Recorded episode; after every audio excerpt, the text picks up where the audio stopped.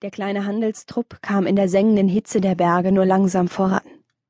Timotheus wischte sich mit der linken Hand über die Stirn, während er mit der rechten die Zügel seines erschöpften Pferdes hielt. Es brachte ihm keine Erleichterung. Überall trat der Schweiß aus den Poren, selbst seine Eskorte, die an das heiße Klima des Binnenlandes gewöhnt sein musste, schwitzte und stöhnte bereits den ganzen Tag. Timotheus wandte sich um und warf einen Blick auf den mit Tüchern bespannten Wagen, der in einigem Abstand folgte. Kyntja und das Kind litten bestimmt ebenfalls unter der Hitze, doch immerhin blieben sie im Wagen von der sengenden Sonne verschont. Nur ein paar Tage noch, dann könnten sie das Schiff besteigen, das sie nach Troja und von dort endlich zurück nach Mykene bringen würde. Seine Miene verfinsterte sich. Das alles hatte er seinem Vater zu verdanken. Vor fast zehn Jahren hatte dieser ihn auf das andere Festland geschickt, damit er hier für ihn Handel trieb. Sein Vater war ein sehr erfolgreicher Kaufmann.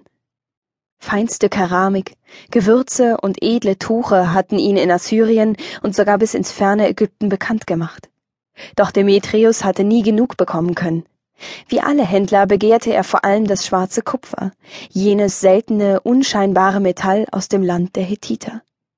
Es war der größte Schatz, den dieses ansonsten karge Land hervorbrachte, und er fiel einfach vom Himmel. Auch wenn die aus dem Himmelsmetall gefertigten Pfeilspitzen spröde und manchmal brüchig waren, waren sie eine begehrte Handelsware, und auch die unbearbeiteten Klumpen waren gefragt. Demetrius adlige Käufer gierten nach dem seltenen Metall und zahlten viel Gold dafür, wenn Hatti sich dazu herabließ, es den Händlern zu verkaufen. Auch wenn Timotheus im Auftrag seines Vaters nur wenige Pfeilspitzen, Schmuck oder kleine Statuen in die wohlhabenden Haushalte brachte, wurden sie doch außerordentlich gut entlohnt. Und Demetrius wollte aus dieser Handelsquelle schöpfen, solange es ging. Denn schon lange gab es einen Zwist zwischen Troja und dem mykenischen König Agamemnon, der gerne die Handelswege des Binnenlandes unter seiner Herrschaft gewusst hätte, vor allem um günstig an das seltene Metall zu kommen. Demetrius hatte auf einen baldigen Krieg zwischen Troja und Mykene gehofft, da Waffenhandel gute Geschäfte bedeutete. Doch Agamemnons Schiffe hatten Troja eine Weile belagert und waren dann unverrichteter Dinge wieder abgezogen, ehe die Winterstürme auf See einsetzten. Dies ging bereits einige Jahre so, und mittlerweile schien auch Demetrius des Wartens überdrüssig geworden zu sein. So hatten Timotheus Brüder heiraten dürfen, doch ihm als Jüngstem war die Pflicht anheimgefallen, die Karawanen mit den Handelsgütern seines Vaters sicher in ihr Bestimmungsland zu bringen.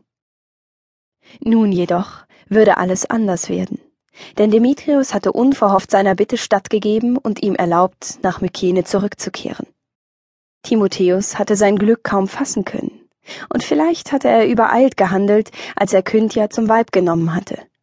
Doch Kynthias Vater war ein ebenso angesehener Kaufmann wie Demetrius, und eine Verbindung zwischen Timotheus und Kynthia würde sicherlich auch für Demetrius von Vorteil sein, vor allem wenn sein jüngster Sohn erst einmal seinen eigenen Hausstand gegründet hätte. Timotheus war geblendet gewesen, als er die hübsch gekleidete junge Frau mit dem silbernen Haarnetz, das die goldgelockten Haare im Zaume hielt, im Haus ihres Vaters gesehen hatte. Timotheus seufzte. Er war auf den Anblick einer jungen Frau nicht vorbereitet gewesen, als er in das Haus des Händlers gekommen war, und hatte eigentlich lediglich gehofft, sich dem Trupp des Mannes anschließen zu können. Die gemeinsame Karawane nach Hattusa wäre ein guter Handel gewesen, bei dem der Kaufmann und er sich die Aufwendungen für Eskorte und Wagen hätten teilen können. Doch dann hatte Timotheus Kyntja im Garten des Anwesens erblickt und war sofort bezaubert gewesen. Timotheus hatte wohl zu lange in den Garten gestarrt, und der Kaufmann war begeistert gewesen, als er bemerkt hatte, dass Timotheus sich für seine Tochter interessierte. Er wusste sehr gut, dass wenig Aussicht darauf bestand, sie auf dem Festland gut zu verheiraten. Zwar wünschte sich Timotheus mittlerweile, er hätte sie nicht so voreilig zum Weib genommen, da es in Mykene sicherlich hübschere und gefälligere Frauen gab.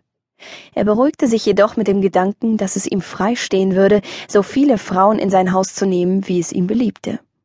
Außerdem hatte sich Kyntja als fruchtbar erwiesen. Zwar war sein erstgeborenes Kind eine Tochter, doch Timotheus wollte nicht ungerecht sein. Sollte das zweite Kind ebenfalls ein Mädchen werden, wäre noch genügend Zeit, sich Sorgen zu machen. Sein Vater würde die geschlossene Verbindung jedenfalls erfreuen. Vielleicht würde er sich großzügig zeigen und für das junge Paar ein Haus erwerben. Schließlich würde Timotheus nicht mit leeren Händen nach Mykene zurückkehren, sondern hätte